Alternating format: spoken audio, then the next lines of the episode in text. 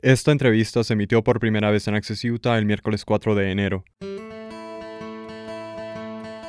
El presentador de televisión Steve Harvey dijo recientemente que lo políticamente correcto ha acabado con la comedia. Harvey le dijo al Hollywood Reporter que cada broma ahora hiere los sentimientos de alguien.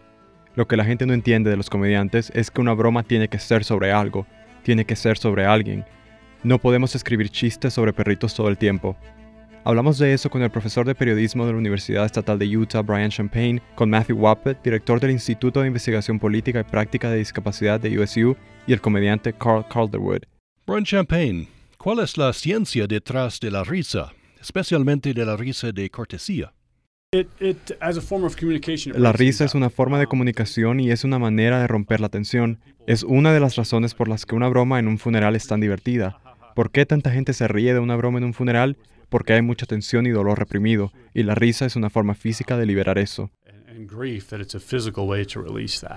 Matthew Wappett, solo el 15% uh, de la risa es de humor. Cuéntenos sobre el otro 85%. El otro 85% de las risas son como risas de cortesía. Es una forma de comunicación.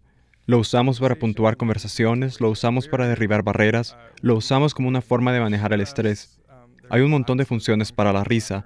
De hecho, si observamos algunas de las investigaciones, en realidad hay dos tipos de risa al observar el cerebro. Está la risa de Duchenne, que en realidad está en el sistema límbico, que es el sistema responsable de nuestra respuesta al estrés, y esto es más la risa que no puedes controlar.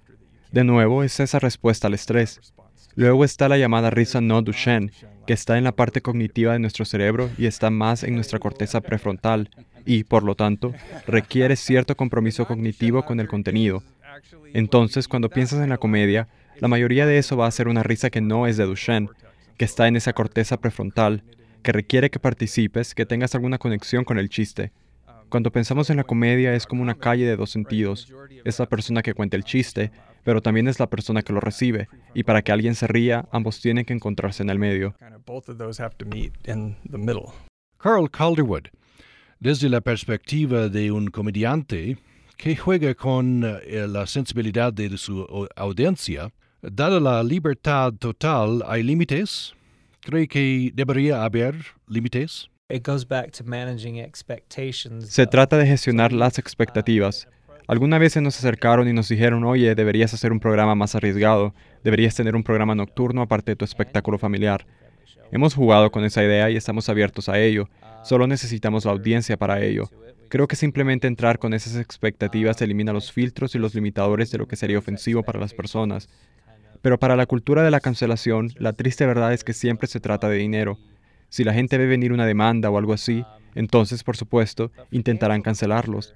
Seguro que hay gente que lo hace por el simple hecho de querer vivir en un mundo mejor, pero no se puede separar a esas personas de las personas que lo hacen solo para obtener el dinero de Steve Harvey o Dave Chappelle.